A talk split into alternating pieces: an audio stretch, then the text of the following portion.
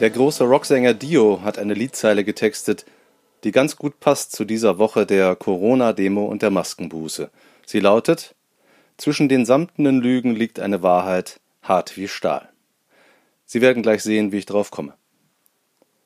Man gewöhnt sich allzu schnell an die Errungenschaften unserer Demokratie. Dann erscheint selbstverständlich, was für die Menschen in vielen Ländern der Erde ein Traum bleibt. Das Recht auf freie Wahlen und freie Meinungsäußerung etwa, auf Pressefreiheit und das Recht für seinen Standpunkt auf die Straße zu gehen. Von 195 Staaten der Welt stufte die verdienstvolle Organisation Freedom House gerade mal 83 als freie Länder ein. Wer eine große Errungenschaft zu selbstverständlich nimmt, mag bereit sein, sie in Frage zu stellen. Nur so ist erklärbar, dass ausgewachsene demokratisch gewählte Mandatsträger laut über eine Einschränkung des Demonstrationsrechts nachdenken. Anlass ist die Berliner Demonstration von Corona-Skeptikern, Impfgegnern, Corona-Leugnern, Esoterikern, Rechtsextremisten und ganz normalen, um die Zukunft unseres Landes besorgten Bürgern. Bei dieser Demonstration ist einiger Unsinn gesprochen worden. Es gebe keine Corona-Pandemie, hieß es da.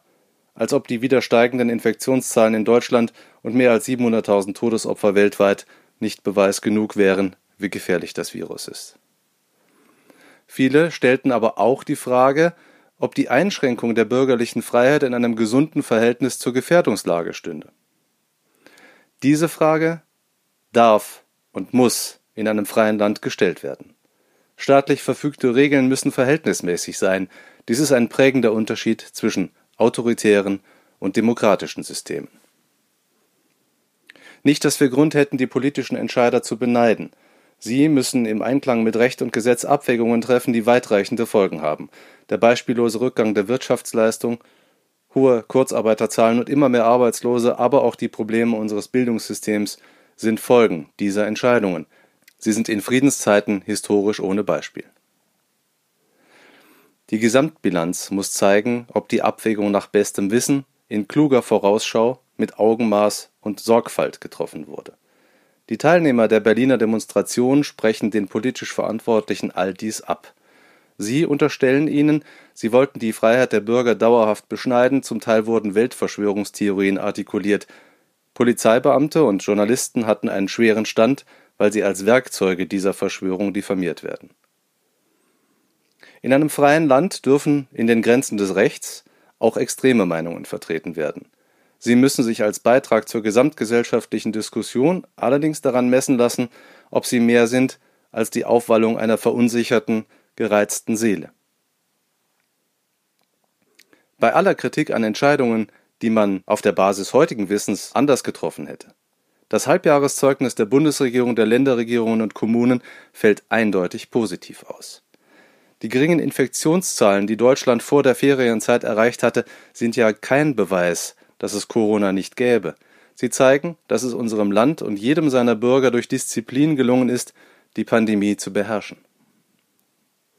Die Erfolge im Kampf gegen die Corona-Pandemie haben viel damit zu tun, dass Politiker auf die Wissenschaft gehört, dass sie ihre Entscheidungen an harten, aktuellen Fakten ausgerichtet haben.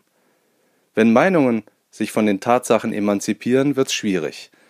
Völlig inakzeptabel aber ist es, wenn aus dieser Emanzipation eine Gefährdung anderer Menschen resultiert. Genau das ist einem großen Teil der Demonstranten vorzuwerfen. Ohne Abstand und Masken kann ein Treffen von Menschen aus dem ganzen Bundesgebiet zum Ansteckungsherd werden. Freiheit heißt immer auch Verantwortung übernehmen. An diesem Punkt haben die Demonstranten versagt. Das Virus schert sich nicht darum, ob jemand an seine Existenz glaubt. Es befällt ihn einfach. Und auch diejenigen, denen er anschließend zu nahe kommt. Auch die Corona-Skeptiker dürfen sich über die Schutzrechte ihrer Mitbürger nicht hinwegsetzen. Die Berliner Behörden haben in ihrer Angst vor Eskalation länger zugesehen als nötig. Ein Grund für die Einschränkung des Demonstrationsrechtes ist das aber nicht. Erstaunlicherweise kreiste die Diskussion anschließend vor allem um die Zahl der Teilnehmer. Der AfD-Bundestagsabgeordnete Stefan Protschka, hurra, wir besetzen ein neues Reizthema, dankte ich zitiere, 1,3 Millionen friedlichen Demonstranten, die gestern in Berlin für Freiheit demonstrierten, obwohl es nach Polizeischätzungen lediglich 20.000 waren. Jeder kann sich anhand der Luftbilder überzeugen, dass es ein paar tausend mehr gewesen sein könnten, aber es waren keine Menschenmassen wie bei der Love Parade. Wer darauf hinwies, war gleich wieder Werkzeug der großen Merkel-Verschwörung. Die Gefahr durch Corona ist zu groß für solches kindische Geplänkel. Wer ihr nicht mit Vorsicht begegnet, riskiert Zustände wie in den Vereinigten Staaten. Deren Präsident hat mit seiner unverantwortlichen Verharmlosung maßgeblichen Anteil an der Ausbreitung von Covid-19. Gegenwärtig sieht es so aus, als könnte ihn dieser Fehler seine sicher geglaubte Wiederwahl kosten. Auch das ist Demokratie. Gewählt wird nach Leistung und nach Vertrauen. Es geht um Verantwortung, Augenmaß, Verhältnismäßigkeit. Vor Überhitzung ist zu warnen. Das gilt allerdings auch für die Politik. Einschränkungen sind offensichtlich nötig. Eine dauerhafte Beschränkung des Demonstrationsrechts darf es aber nicht geben. Und selbst hohe Geldbußen für Maskenverweigerer sollten das letzte Mittel sein. Dass sie schon jetzt beschlossen werden, zeigt, die Verantwortlichen sind in Gefahr, übers Ziel hinauszuschießen. Mehr Podcasts unserer Redaktion finden Sie unter braunschweiger-zeitung.de slash podcast.